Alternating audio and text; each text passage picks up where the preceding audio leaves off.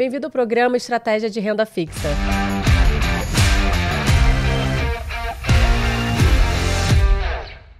Eu sou Carolina Okamura, do time de Portfólio Solutions, e estou aqui com o economista Álvaro Frasson. Seja bem-vindo. E aí, Carol, tudo bem? Obrigado mais uma vez pelo convite. E Frederico Cury, analista de crédito aqui do BTG Pactual. Tudo bem, Carol?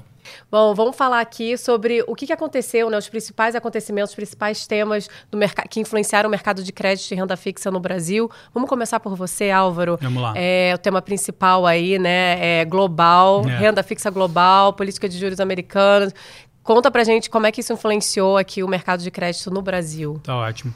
Então, acho que esse mês de setembro, né, que, que passou, ele foi bastante drivado aqui o mercado local pelo que aconteceu lá fora, né, sobretudo Estados Unidos continuou mostrando um mercado de trabalho ainda bastante forte, né? Uh, com uma escalada de preços de commodities, sobretudo petróleo. A gente viu o Brent recuperando ali algum pace de apreciação ao longo, ao longo do mês de setembro. Uh, e tudo isso acabou impactando algumas leituras de inflação. Né? E o mercado, obviamente, ficou um pouco mais, digamos assim, pessimista ou avesso a risco. Somado a isso, a gente teve um ambiente também fiscal conturbado nos Estados Unidos, risco de shutdown, né? Todo ano tem, mas enfim, sempre traz ali alguma tensão uh, e que isso reflete na, nas treasuries americanas. Enfim, uh, o, o, resultado disso é que a gente chegou a ter um, uma treasury americana de 10 anos pagando 4,8%. Né? Isso é a taxa mais alta dos últimos 15, Sim, 17 anos. Assim, algo, algo muito diferente do que a gente já viu. Então, isso assustou muito o mercado. E na última, e também no mês de setembro, no último encontro do, do FOMC, uh, uh, os diretores ali trouxeram um tom, acho que um pouco mais duro, um pouco mais rock, né? sobretudo nas projeções eh, para uh, a economia americana, para a taxa de juro americana de final de 2024 mais elevado. E ainda colocando mais uma alta uh, de juros uh, ao longo de 2023. Né? Então, acho que isso mostra uh, o quanto o mercado nos últimos 30 dias ficou bastante avesso a risco. E aí, é, assim, é inevitável que o mercado emergente não, não sofra por consequência. Né? Então, assim, acho que a abertura da curva de juros aqui no Brasil teve acho que, muito mais correlação com os eventos uh, lá de fora do que exatamente os domésticos, que também tiveram seus desafios, claro. Do que por questões técnicas aqui do Brasil, né? É, assim, acho que no caso de Brasil, a gente uh, continua vendo também um mercado de trabalho bastante resiliente. Né? Uhum. Dados de emprego formal do CAGED uh, veio também significativamente acima da expectativa. Né? O último dado de desemprego do Brasil foi 7,8%, né? o mais baixo desde 2014, né? mostrando uma recuperação muito forte do mercado de trabalho, sobretudo no segmento de serviços e construção civil. Uhum. E construção civil impressiona porque assim, é um setor bastante sensível à taxa de juros. E a gente já está num ambiente de política contracionista há muito tempo. E construção né, continua, é, de alguma forma, contratando bastante. Os índices de, de escassez de mão de obra da construção civil, uh, que a sondagem da construção mostra para a gente todo mês, continuam bastante elevados. Então, acho que isso também ajudou a ter alguma, alguma pressão adicional aqui nas expectativas de inflação aqui no Brasil. Então, assim, uh, é claro que as últimas leituras do IPCA estão vindo um pouco melhores, né? inclusive uh, teve a divulgação do IPCA de setembro, né? que veio ali melhor que a expectativa no headline, mas núcleos, ser, núcleos, núcleos de inflação e serviços continuam ainda próximo da, das medianas que o mercado vem estimando. Então, assim, é uma melhora. Tem a desinflação do Brasil está acontecendo, mas como o Banco Central fala, está tá acontecendo num ritmo gradual, é uma desinflação uhum. lenta e gradual, uh, e isso acaba gerando também alguma cautela. Então, acho que foi uma somatória de fatores, de atividade muito forte aqui no Brasil, surpresa no mercado de trabalho, com todos esses eventos externos, que a gente viu ali as taxas uh, da curva pré e da curva real ganharem um patamar bem diferente. Ali, curva real, nos, nos últimos, nesses últimos 30 dias, abriu 60, 70 pontos base. Foi muito né? pouco tempo, né? uma velocidade muito rápida. Exatamente. É. Então, assim, isso acabou, uh, obviamente, preocupando né, todo mundo. Pensando na, na questão estrutural, né, de posicionamento, isso. de alocação de renda fixa, né? O, os investidores ficaram receosos com, a, com esse movimento tão muito. forte em pouco tempo. Qual é a visão, né? Qual é a sua visão, sua leitura em relação a isso, a posicionamento? Tá ótimo, sim. Então, eu, eu acho que para você fazer hoje uma leitura de posicionamento de renda fixa uh, estratégica Brasil, você tem que começar lá fora. Né? a gente tem o nosso certo. time global aqui, com o João Scandiuzzi, o Arthur Mota, o Marcelo Santucci, né, o Camacho, todo mundo ali uh, que olha com muito mais atenção esse tema.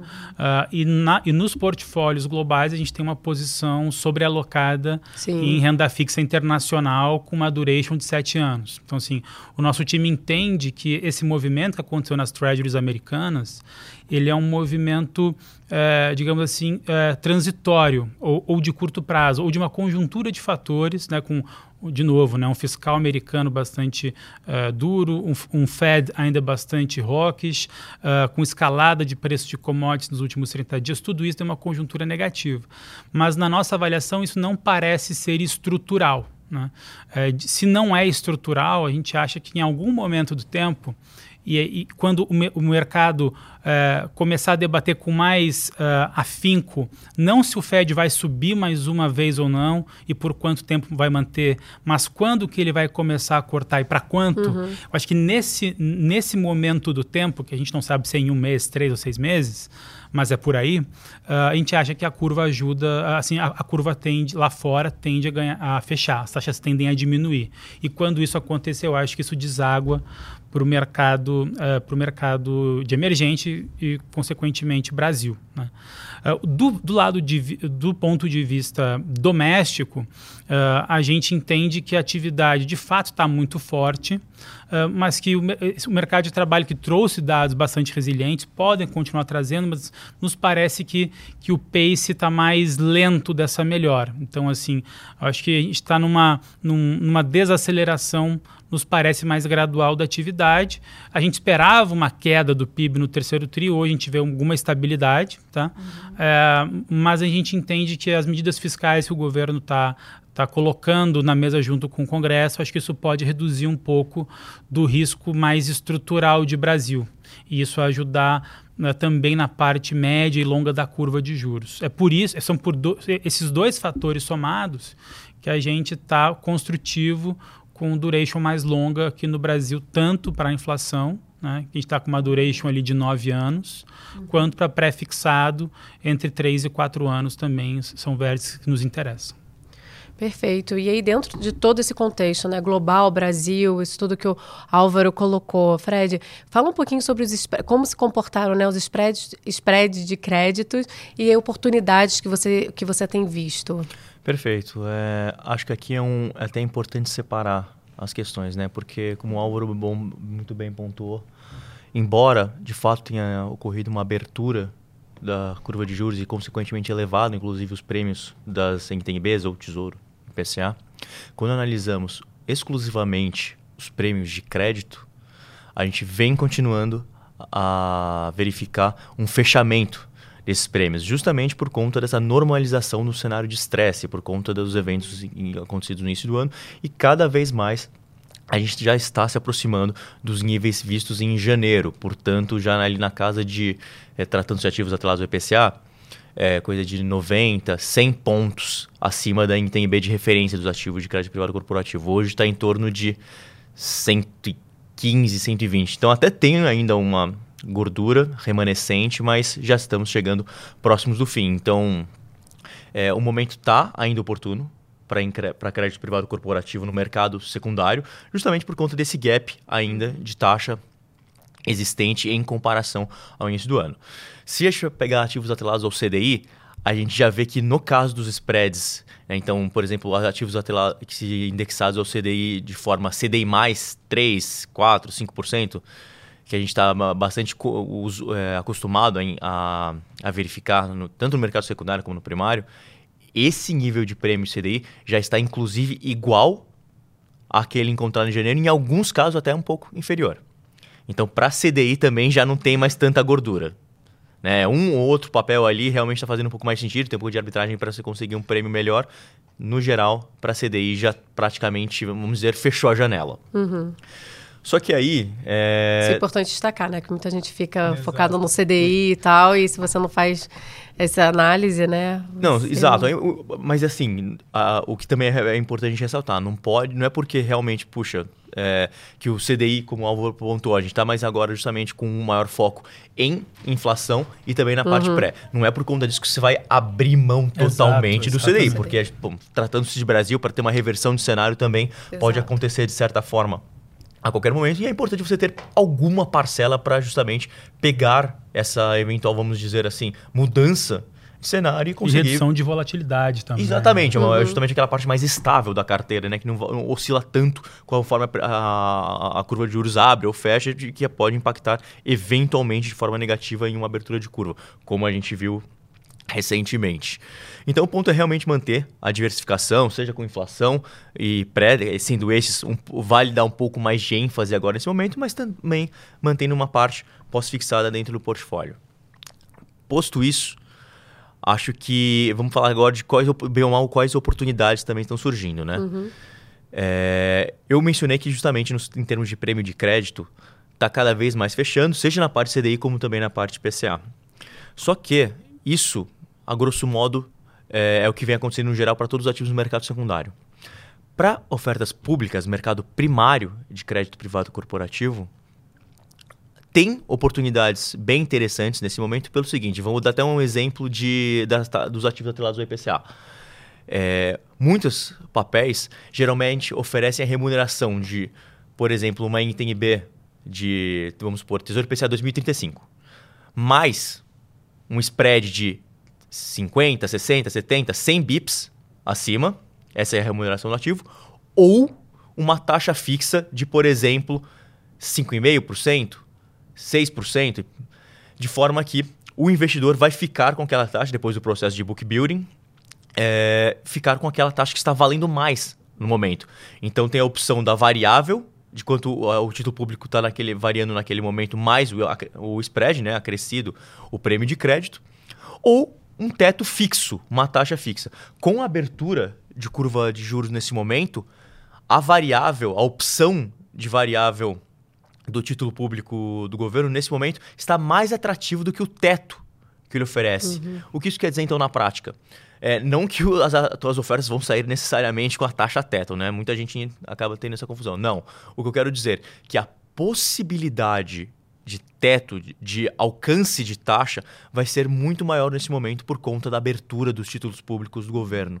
Então o investidor sai de largada com um prêmio muito mais elevado dentro desse ativo do que com certeza ele teria no mercado secundário, já por conta da uh, ser rodado spread em cima é, do papel, como também seria uma taxa cheia e por conta do, dessa opção que as ofertas públicas oferecem, essa parcela de taxa que é justamente a NTNB de referência, seja 30, 35, enfim, 32, que seja, mais um spread, está valendo acima justamente do teto que ela proporciona. Então ele já de largada consegue oferecer sair com uma remuneração consolidada, por assim dizer, muito mais elevada. Então, embora os prêmios de crédito estejam fechando, a abertura dos títulos públicos abriu oportunidade no mercado primário. Perfeito, muito bom esse ponto. E agora vamos falar é, de oportunidade, aquele investidor, né? Entendeu? Contextualiz... Vocês contextualizaram o cenário macro, né? O que está influenciando, os principais temas, comportamento. Você falou aí, né, posicionamento de renda fixa. Agora, setores, né? É, que setores você diria que são assim o, o, com, os mais conservadores nesse, nesse cenário e os mais arrojados, né? Vamos falar assim, para aqueles com perfis diferentes. Não, dá, dá para sim para a gente citar alguns, uhum. né? Acho que assim, sob uma ótica mais conservadora, a gente mantém com aquele posicionamento de serviços essenciais para a população. Então, no caso, saneamento é um setor que a gente gosta bastante, é um bem essencial que praticamente tem demanda inelástica, uhum. né? A gente dificilmente vê até, por exemplo, camadas mais populares é, fazendo racionamento de água ou de saneamento. Né? Pode até ver de energia. Energia a gente até pode ver. Mas de água e saneamento, uhum. é, a gente está falando de saúde. É. Então é muito difícil ter algum tipo de oscilação. Então é muito resiliente o setor, tem bastante previsibilidade de receita. Então é uma ótima opção também para um investidor mais conservador que está começando a adentrar no universo de crédito privado corporativo. E também, dentro do universo de infraestrutura, gostamos também bastante de energia, mais especificamente transmissão de energia elétrica. Esse, inclusive, é, dentro do universo de análise de crédito, é o setor mais consistente, mais resiliente, mais conservador que a gente pode buscar, justamente pela maior previsibilidade de receita que o setor proporciona, afinal de contas, diferente de uma empresa de geração de energia ou uma distribuidora de energia elétrica que depende do volume de energia negociado, as empresas de transmissão apenas dependem da estabilidade de suas linhas, da disponibilidade. O que isso quer dizer na prática? Se a torre está em pé e está funcionando, ela já está gerando receita. Uhum. Então, em quebras, por exemplo, do setor é, de energia, quando a gente tem em, em crises hidrológicas ou até excesso de energia, as empresas ela de transmissão não, é não acabam sendo impactadas. Elas apenas dependem de estar em pleno funcionamento. Isso, obviamente, resulta em uma maior previsibilidade de fluxo de caixa, maior geração de receita e, consequentemente, um baixo risco de crédito. Então, é, inclusive, o mercado de ofertas públicas também está com opções de, de, de, de empresas de transmissão vindo ao mercado, que acaba fazendo bastante sentido no momento justamente por conta desse, desse é, conjunto de variáveis que promovem o crédito ser bastante sólido. Né? Então, isso seria, por exemplo, alguns setores para o, perfil mais conservador. Para um perfil um pouco mais arrojado, é, a gente permanece assim com um ponto de atenção para varejo, obviamente, né? por conta das condições macroeconômicas ainda desfavoráveis, estão melhorando. Né? A gente tá, tem visto uma refação, um arrefecimento da inflação, bem como queda da taxa de juros. Isso, consequentemente, tende, no médio prazo, a voltar a fomentar o setor de varejo de consumos de bens não essenciais à população. Fred, até desculpa te interromper o raciocínio, não, mas só para contribuir, vale lembrar também que assim nesse meio do caminho, nos últimos três meses, uh, o governo editou e agora recentemente aprovou o programa Desenrola, né, que Exato. refinancia dívidas bancárias e não bancárias de pessoa física. Uh, e no projeto aprovado no dia 2 ou 3 de outubro, agora está falando do dia exato, ainda teve ali a aprovação da, da lei onde limita o juro do cartão de crédito em 100% ao ano. Né? O último dado da nota de crédito do Banco uhum. Central, se não me engano, é de 437% ao ano. Essa, essa somatória de fatores de você refinanciar, uh, assim, fazer um refis uh, pessoa física Sim. com uma, uma limitação de juro muito menor, Uh, isso já está sendo percebido nos dados, na, nos dados de nota de crédito do Banco Central. Então, inadimplência pessoa física caindo, Sim. spread uh, de juros para construção de crédito pessoa física caindo e comprometimento da renda também. Então, a gente, do ponto de vista macro, acho que esse, esse ponto de, fare, de varejo, para quem, tá, uh, para quem tem um perfil mais arriscado uhum. para crédito privado, pode fazer sentido, Positivo. dado que eh, esses projetos eles já estão fazendo efeito na, na concessão de crédito uh, e, sobretudo, de cartão de crédito, que tem muita correlação com o setor de varejo uh, e vestuário, sobretudo. Né? E é, isso até é um, é um bom ponto, né? O, onde geralmente isso mais auxilia essas medidas é principalmente também na parte de, de varejos de bens, é, seja de vestuário ou de bens não essenciais, eletrodomésticos, eletrônicos. Uhum. É, e aí pode ter justamente com, uma, vamos dizer assim, um cenário tendendo a, uma, a ficar um pouco mais benigno em comparação a todo o ano de 2023 que a gente assistiu. É, também, dentro do universo, existe também a parte de varejo alimentar, né? Essa também, assim, não vou dizer que seja totalmente oposto, se encaminha em, em direção totalmente contrária ao varejo de bens não essenciais, mas, de certa forma, por se tratar de alimento, consegue sim ter uma maior consistência de demanda, né? É, as empresas do setor de varejo alimentar até podem estar arcando com alguns problemas de margens operacionais por dificuldade de conseguir repassar todos os custos que elas estão para adquirir os alimentos para o consumidor final, justamente por conta dos níveis de inflação mais elevados que a gente viu em 2023, mas em termos de demanda, a gente não vê tanta quebra. Uhum. Então, a, para aquele investidor que, puxa, tem um perfil um pouco mais arrojado, é, tem, um, quer um, tem mais apetite por prêmio e conseguir é, abocanhar um, um, maior carrego de, de rentabilidade dentro do portfólio e está olhando para o setor de varejo, varejo alimentar pode ser também uma opção bem interessante, seja na parte de supermercados, restaurantes, pode ser um, um segmento para também diversificar o portfólio.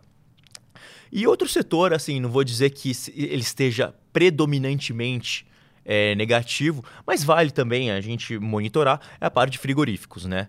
É, embora o setor de frigoríficos na América Latina esteja positivo, justamente por conta do ciclo de gado positivo que a gente vem venciando, é, por outro lado, nos, nos, nos, Estados Unidos, o ciclo está inverso, né? ele está negativo. A gente vê já um, aquele movimento de abate de fêmeas, que consequentemente vai refletir uma redução da oferta e, consequentemente, aumento dos preços para todas as empresas de frigorífico que não necessariamente, pelo ter elas vão incorrer com maior custo de aquisição de gado, não necessariamente elas vão conseguir repassar este aumento de preço para o consumidor Sim. final e isso pode afetar drasticamente as margens operacionais. Então, para empresas que estão local de frigoríficos localizadas no território norte-americano, né, as plantas de aquisição de gados estão localizadas nos Estados Unidos, é um setor para ficar um pouco mais de olho. Uhum. Né? Então, a gente tem empresas, inclusive brasileiras, como JBS, Marfrig, que justamente tem suas operações é, nos Estados Unidos, é, é um, são papéis para a gente ir monitorando. Enquanto outras empresas que estão concentradas no mercado, no, no, na América do Sul, tem, tanto em termos de aquisição como de operação, é, como por exemplo Minerva, pô, já, tem que, já tende a olhar com olhos um pouco mais positivos. Um, olhar um pouco mais positivo, justamente por conta que o ciclo por aqui está bastante favorável, bem como também exportações, que é um, também um core business da Minerva. É, então, basicamente, esses são os dois setores que a gente tem é, mais conservadores, foi justamente de saneamento e energia, mais especificamente de transmissão. E os setores um pouco mais arrojados para se, se monitorar seria, obviamente, o setor de varejo, especificamente de bens não essenciais, bem como o setor de frigorífico, é, especificamente aquelas operações que estão concentradas no mercado norte-americano.